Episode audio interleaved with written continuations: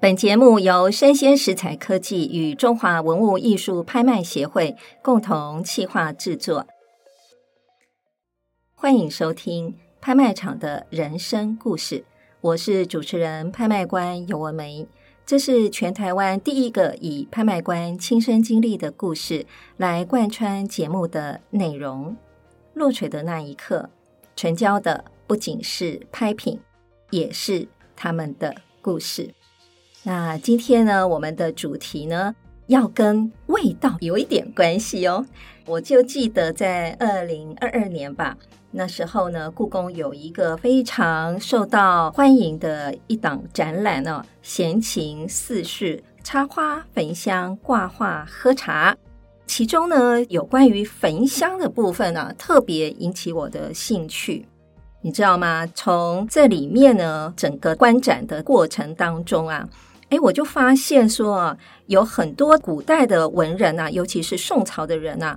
诶，他们呢，对于他自己专属的味道哦，还会去研发哦，这个真的是挺有趣的啊。所以呢，今天呢，我们非常非常的荣幸啊，来邀请这一位啊，非常有味道。的女人，而且呢，诶，她哎给人家的感觉啊，就是非常的芬芳。这个芬芳怎么形容她呢？就是她的智慧很芬芳，她整个人的感觉令人真的心旷神怡，非常的芬芳。那我这样形容呢，可能大家还没有办法感受到啊。等听完这三十分钟之后，各位肯定会非常赞同我的说法。首先呢，我们来介绍我们今天的特别来宾啊，我们的刘静敏刘院长，请院长跟各位听众朋友问声好，好吗？文美好，各位听众大 家好。嗯，刘院长啊，他本身呢是台湾非常非常知名的香学的一个专家啊。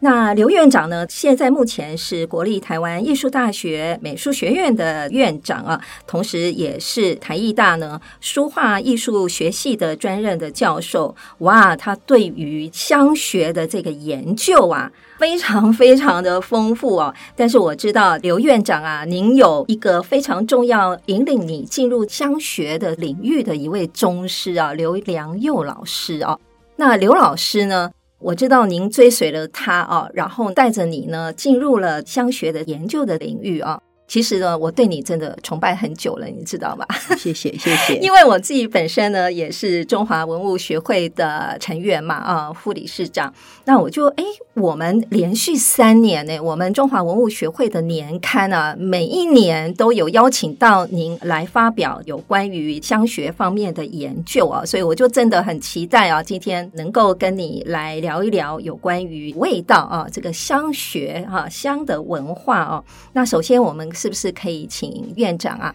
您可以谈一下您是怎么样接触香学的机缘，然后您跟我们的香学的宗师啊刘良佑刘老师啊，您又是怎么样跟着他学习的呢？我们是这样子哦，嗯，我们都知道人生哦是有非常非常多转折的。那嗯我进入香学研究的契机哦。其实是一个很奇妙的因缘，大概在一九九六年的时候哦、嗯，那时候我在历史博物馆工作，嗯，那很偶然的一个机会里面接触到一个展览，嗯、这个展览的作品呢就是明清时期的铜炉，嗯，第一次看到铜炉的时候，我想当年的铜炉比起现在那简直是很不一样的，现在的铜炉呢，一个可能那个价值是非常高的，嗯、呃，千万或者上亿。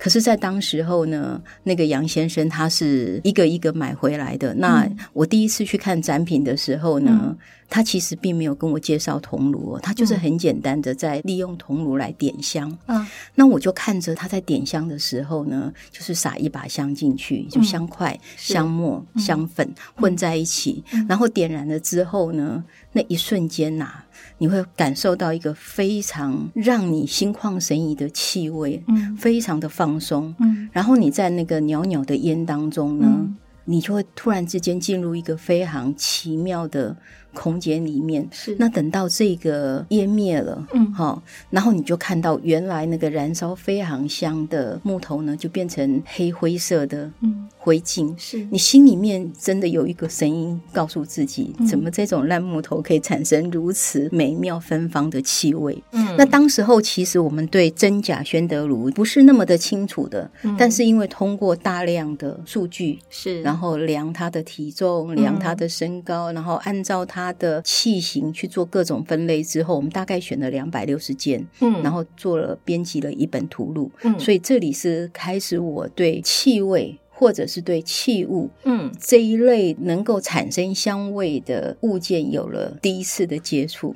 我们这一集哦，特别的挑战各位听众朋友的想象力哦。那我们呢，不但是有视觉上面，大家要想象一下哦。嗯，因为刚刚老师有提到各种不同类型的铜炉，然后呢，我们这一集呢，还对于气味、香味方面呢、各位的味觉也要有一点挑战哦，哈。那老师，您跟刘良佑大师啊，的学习当中啊，哈，我知道，就是因为刘老师其实他也是我们海内外就是大家非常认同的这个香学的一位宗师嘛，啊，那您跟他学习的那个过程啊，哈，有没有什么有趣的故事可以跟听众朋友分享啊？是这样子的哈，刘良佑老师的确为中国的香学注入了一个新的生命力，因为他强调对传统香学的复兴。因为香文化这件事情，其实在九零年代的时候，其实才刚刚开始萌芽。那最多玩香的人，大概就是喝茶的人。哦 那他们的玩法也是非常粗暴而简单。其实我还蛮喜欢这种玩法，就是直接焚烧法。 哦直接我就直接焚给烧它烧了嗯哈、所以是我们现在当然因为沉香的价格非常昂贵，是我们现在就不太敢玩这个。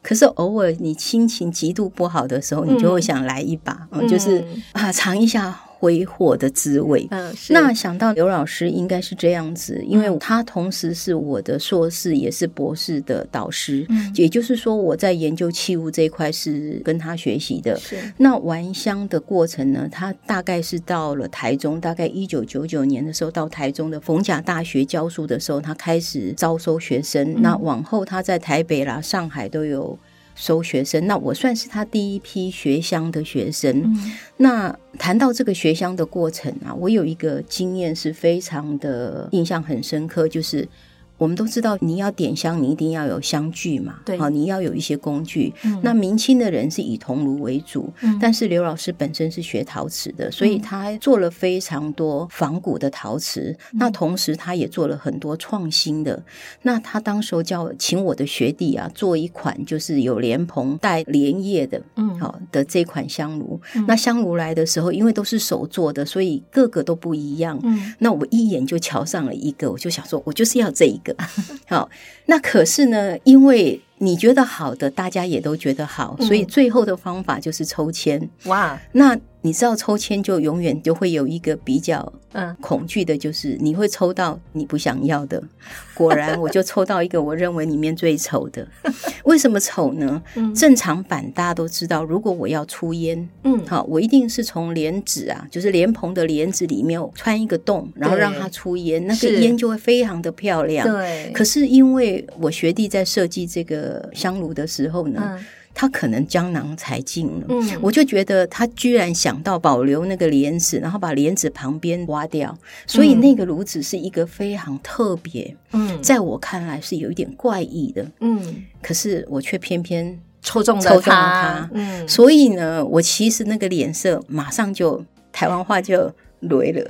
对 哦对 就是马上很不好看了。是我就觉得我怎么会抽到他呢？嗯然后等到下课的时候呢，嗯老师就到我身边跟我讲一句，他说：“哎、我很开心你抽到这一个，我觉得这个是这群里面呢嗯最特别的。是我心里就想说啊，老师是一个非常温和的人，他一定是安慰我。嗯所以这个炉子呢，我玩过几次之后呢，对他依然不喜欢，对就打包收起来了。嗯那一路就随着我从台北历史博物馆工作到台中工作，再回到台北工作，嗯就在那个疫情的前一年，嗯我整理家里就看到它了，嗯然后层层的解开之后，我看到他的全貌，我眼泪就掉下来了。哦，怎么说呢？因为我一来是我的老师过世了，我嗯想到他当年跟我讲的话；嗯，二来是他的话是真的。嗯我现在看过那么多的相聚之后，嗯我终于懂为什么这件铜炉是如此的特别，嗯，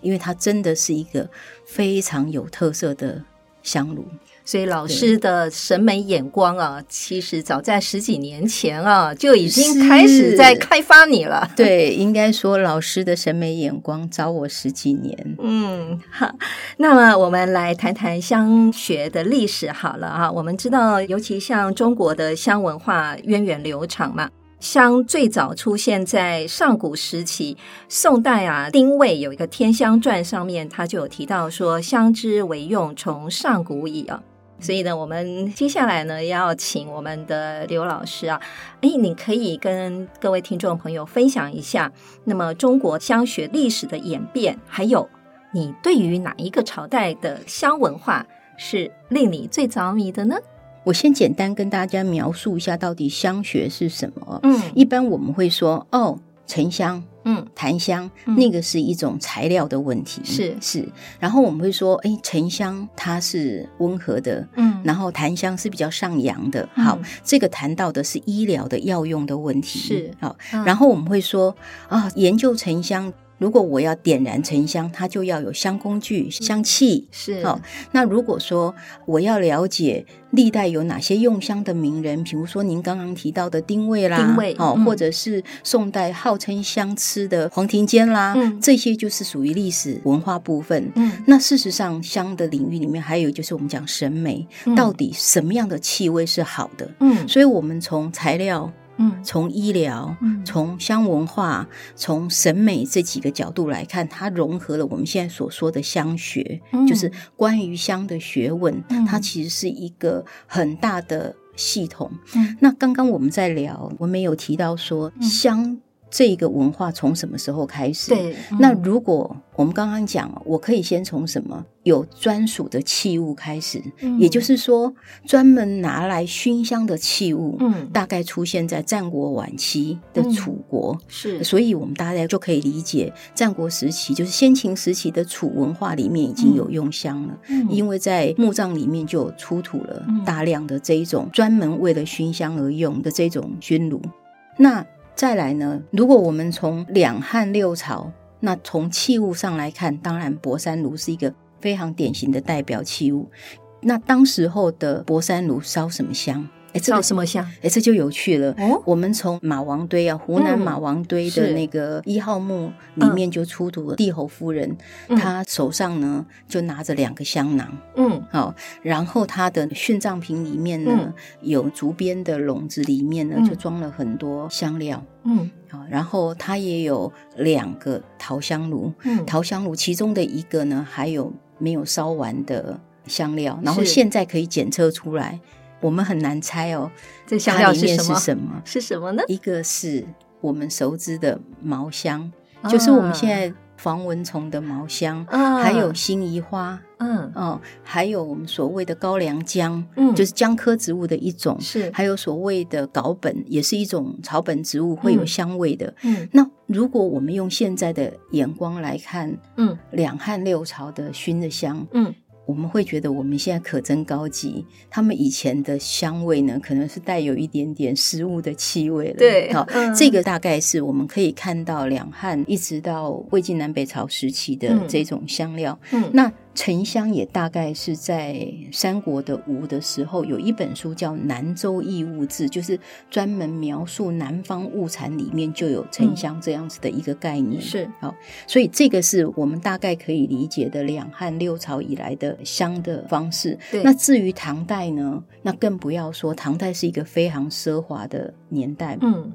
它的用香呢就以奢华闻名。嗯我们知道那个杨贵妃的华清池啊，对哦，华清池有一个典故哦，我挺喜欢这个典故的，就是啊是说，嗯唐明皇跟杨贵妃在华清池华清池沐浴的时候是呢，您不妨可以想想看，我们开始来哎想象哎我一每下，次都会想到这个画面，我都是觉得我们可以想想看，在那在大澡堂里面，很对大很大的澡堂，对，好，然后上面有木做的船，这个木做的船呢，可能是檀香木的，嗯可能是很高级的香材做的。嗯，然后呢，旁边就有宫女推着船让她行走。哇，好，然后宫女的那个薄纱的衣服，在被浴池的水浸湿之后，啊你可以想象那个有多么的旖旎啊！对，好然后呢，唐明皇跟杨贵妃就在这里面嬉戏，嗯然后用那个绿色的宝石叫色色堆的假山，嗯然后那个船就绕着那个假山在里面边洗澡边游玩。是，好，然后呢，最精彩的来了，嗯他只要洗完澡之后呢，嗯，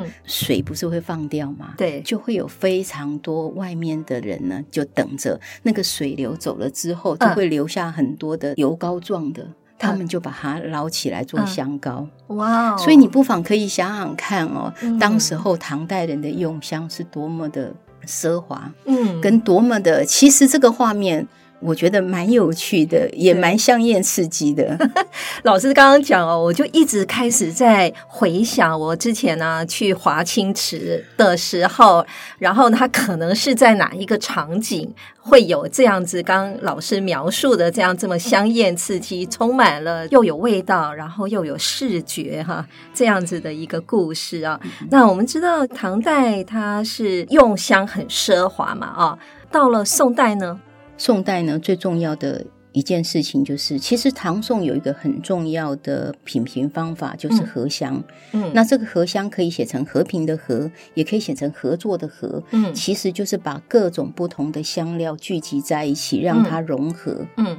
在唐宋的合香的过程里面呢，他们就会开始玩一个花样了，嗯，比如说模拟梅花的香味，好、哦模拟各种香味。是事实上应该是这么说，嗯因为你要纯粹的以我们现在人喜欢的单香的概念，就是嗯呃，我喜欢单独的沉香，嗯我喜欢单独的，比如说檀香。嗯古代人是比较讲究所谓的合香如合药，就是我在香里面赋嗯予它药物的功能。哦那除了气味芬芳之外，我还能够有各种因为香材里面的药性，可以让我增强身体上的一种，比如说舒适啦，嗯或者是可以辟邪啦，嗯啊，或者是可以驱除蚊虫啦。嗯那当然，宋代的荷香，如果市民、平民百姓走的是这样子的一条路，嗯可是如果对于文人来讲、哦，嗯因为文人对于香、对于气味这件事情，他们发展出一套非常独特的观察方式，嗯就是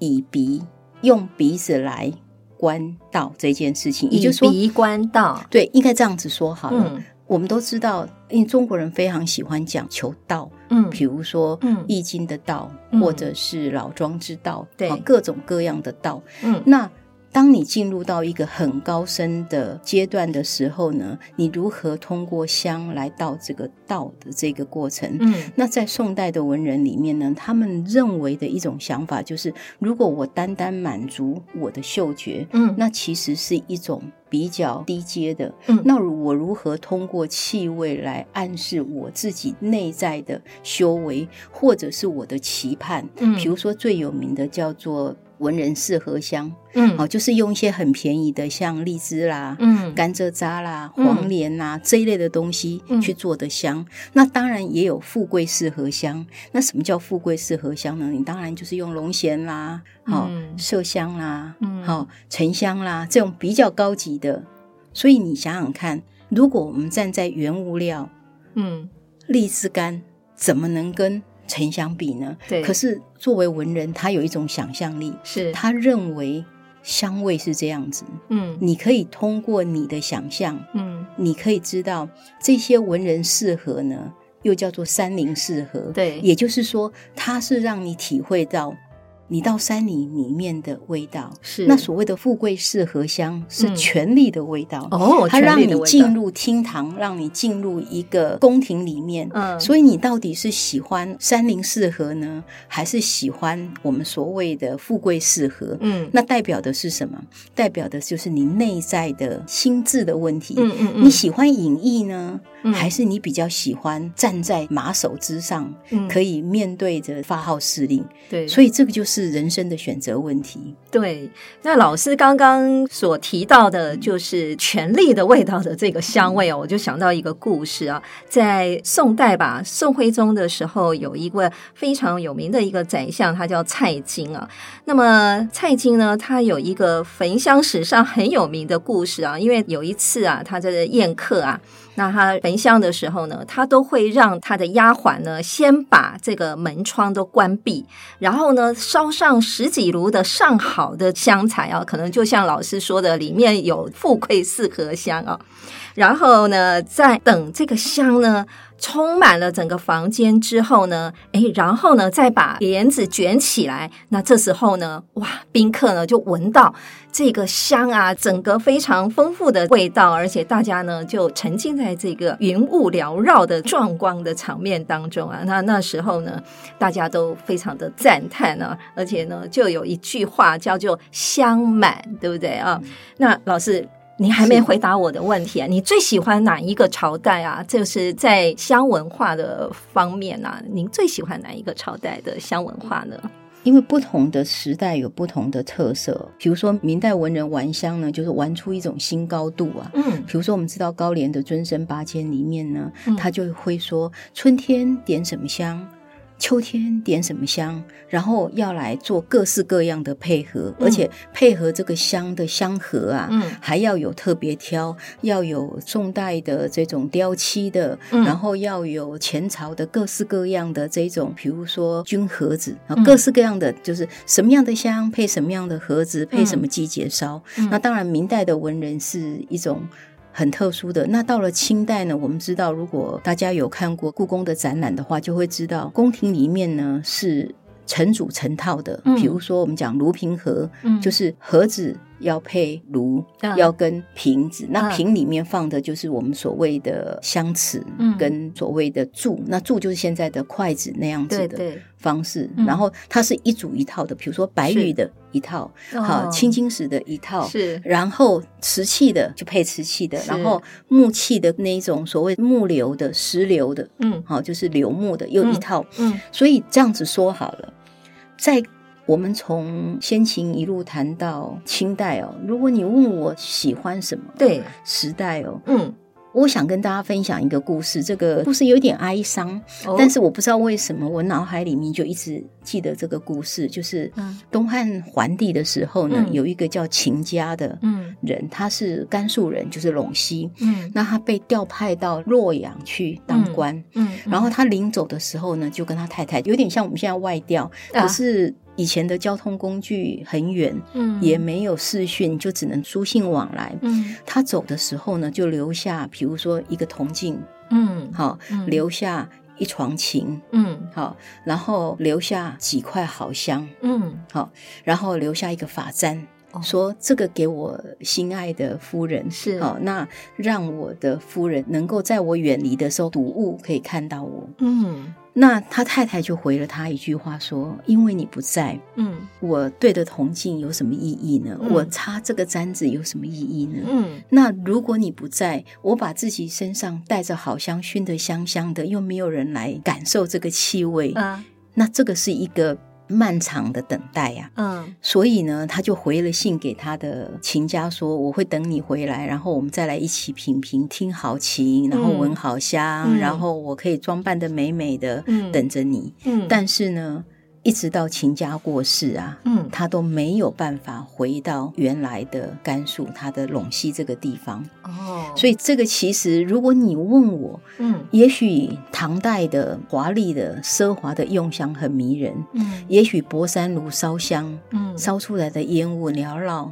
嗯让人静心，嗯或者是明代文人的那一种以鼻观道的这种概念，嗯或者是明代的文人的多样仪式的玩法，嗯我都觉得不若早期人对香的一种初心啊。嗯嗯，它嗯其实就是一种芬芳的陪伴。嗯，芬芳的陪伴，我觉得老师这一句说的真好。我觉得就是跟你所啊爱的人呢、我想就是他留给你的这个香味，你还是会想说，要跟他来做一起的分享。虽然说这样的约定到最后没有办法来完成啊，但是呢，诶，用香味、用气味啊，哈，来互相的思念对方，真的这个是很美好、很美好的一件事情。想起来就是真的非常的感人哦、啊。那老师刚刚有提到说。有关于香的这个使用，譬如像说，你刚刚有讲说是有直接，嘿，嗯直接就给它焚烧了。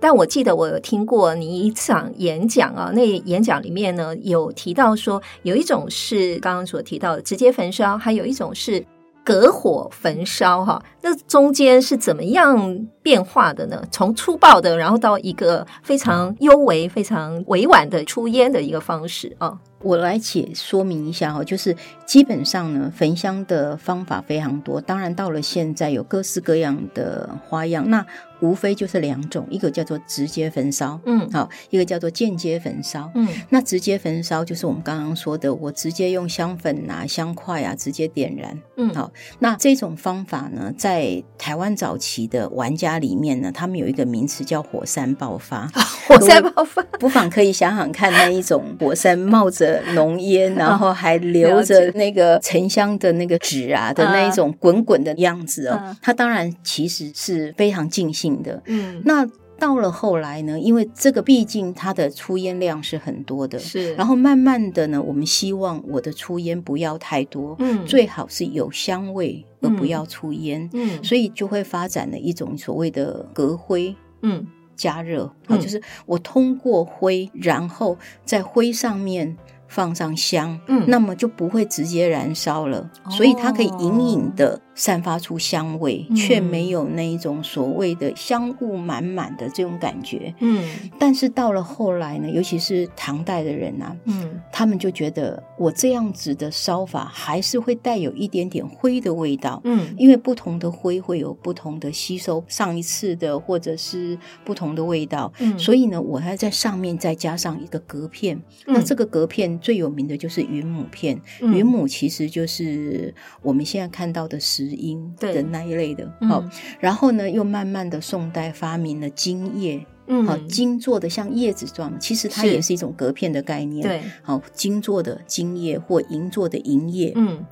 然后到了明代呢，他们就玩得更厉害，他觉得我可以用的更什么？我可以用陶瓷、哦瓷片、是陶片，嗯或者是各式各样的，甚至现代人会用什么？哦，我可以找一个官窑的破片标本，把它嗯磨成适合的，拿来做所谓的隔火加热的隔火加话热，对，是所谓隔灰加热的方法。嗯那事实上，这种方法应该这么说，嗯各有优缺。如果嗯你想要看烟雾缭绕，好，嗯你就会一般来讲直接焚烧是最好的。嗯这也是唐以前最常见的一个方法。嗯那我们如果用唐代来做一个分水的嗯话，慢慢的唐宋以后，他们希望比较委婉的，有时候是不赏烟而赏味的。嗯那我就会用隔片的方式来做所谓的加热方法。嗯那那在某个程度上来讲呢，我们所谓的隔火啊，嗯其实除了隔开火源之外，也让灰的味道被隔开，所以那个嗯香味通常会更精粹。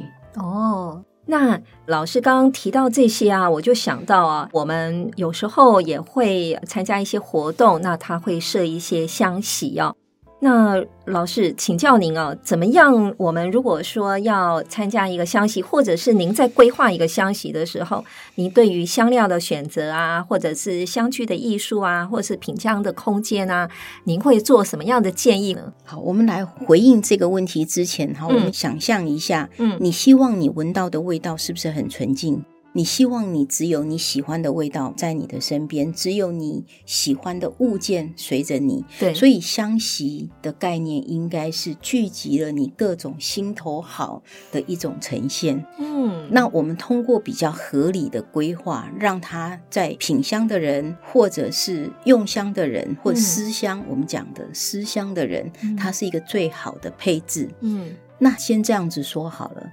如果您问我嗯我喜欢什么样子的气味？其实材料这个部分，因为刘老师曾经谈过，嗯它的香席呢，主要是以沉香为主。嗯也就是说，我们知道中国的香药种类很多，嗯檀香啊、麝香啊这一些尤其是合乡系统，嗯我们很少很少，不是说没有，但是我们很少会出现在乡席上，嗯因为我们希望用单一的沉香来作为一种气味的选择，嗯，可以让这个气味是可以比较单纯、比较容易被识别的。是所以这是第一个，我们谈到这个气味的部分，嗯所以应该说我会用干净、嗯哦，就是它是很纯粹的。哦嗯第二个，如果您谈到这种空间的选择，嗯那我希望它是安静，嗯因为你要知道哦，女人最麻烦的一件事情是三个女人就是一个菜市场。那我们常说，尤其是刘老师以前常笑我们说哈、嗯嘴巴一张开，脑袋就糊了， 就是你只顾着说话，你不会思考。那为什么我们在相习的过程或者这个环境，我们希望安静？嗯因为在静中，你才能够专心的通过你的感官的嗯运作，嗯去体会到那一种极微小的变化。嗯因为气味的变化，从一开始的初香嗯到它的本香，嗯好、再到它的结束的尾香，嗯它其实是有多样变化的。是如果你的嘴巴很忙，你的脑袋就空白了，嗯所以你一定要让你的脑海里面嗯一直追着这个气味去感受，嗯所以安静的环境很重要。嗯那第三个，我觉得我个人认为是最重要的，就是你的心境。嗯好，你的心境其实是一种境界。嗯如果我今天来闻一道香，嗯然后我告诉你，嘿，这道香有多少钱？多少钱呢？你突然之间觉得你不是在闻香，嗯你是在闻 铜臭，应该是这么说。是所以一个好的香席，嗯我个人认为它其实的组成是纯净的香材、嗯安静的氛围。嗯跟你品香人的心境，也就是说嗯你的境界在哪里，嗯你能不能感知那个气味的优雅的变化？嗯我常常想，很想跟大家分享一件事情哦。有时候气味不是只有沉香那种很贵的才闻得到的，嗯像我在校园里面哦，各位现在是桂花盛开的季节。嗯我常常站在校园里面哦，你偶尔会有一道风嗯送来一抹桂花的香味，嗯你第一个反射动作，你会朝着那个气味的方向去看，因为你希望看到你桂花的那个身影。那即便你没看到桂花的身影，其实你会有一种幸福感。嗯好、这个是这个季节我觉得很美的，或者是说现在的含笑也大量开放。嗯那在山野里面呢，你偶尔偶尔走一走，你会突然间传来一个很奇特的气味。嗯那我一直认为哦，气味是帮助我们打开我们跟这个世界接轨的方法。是。刚刚老师提到了好多的这个味道，不管是沉香或者是桂花的味道啊，我们都觉得我们整个录音间呢、都是充满了非常美妙的一个氛围啊。最后呢，我们拍卖会人生故事小领悟呢，我们就要讲啊，其实呢，香味呢，从早期的有一些除臭啦、沐浴啊、熏衣啊，或者是医疗啊，或者是饮食的一些功能啊，来满足我们感官的需求啊。但是呢，其实香味呢，对于心灵上的满足啊，是更重要的。尤其是有时候人家会用香味哦、来描述人与人之间的关系哦、像在南宋的诗人陆游啊，曾经呢就有一个他的语系焚香哦，他有一首这样子的诗哦，它里面就提到说：“芭蕉叶上雨催凉，蟋蟀声中夜渐长。番十二真经太慢，与君共此一炉香。”所以在最后拍卖会人生小故事呢，我们就从老师刚刚所提到的很多跟香味有关的描述呢，让我们在里面呢也体会到跟知己好友来品香是人生的一乐雅事哦。落锤的那一刻，成交的不仅是拍品，也是他们的故事。我是主持人拍卖官尤文梅，我是台医大书画系刘敬敏，邀请您继续锁定我的 Podcast 节目《拍卖场的人生故事》。感谢您的收听，期待下一次与您空中相遇，拜拜。拜拜。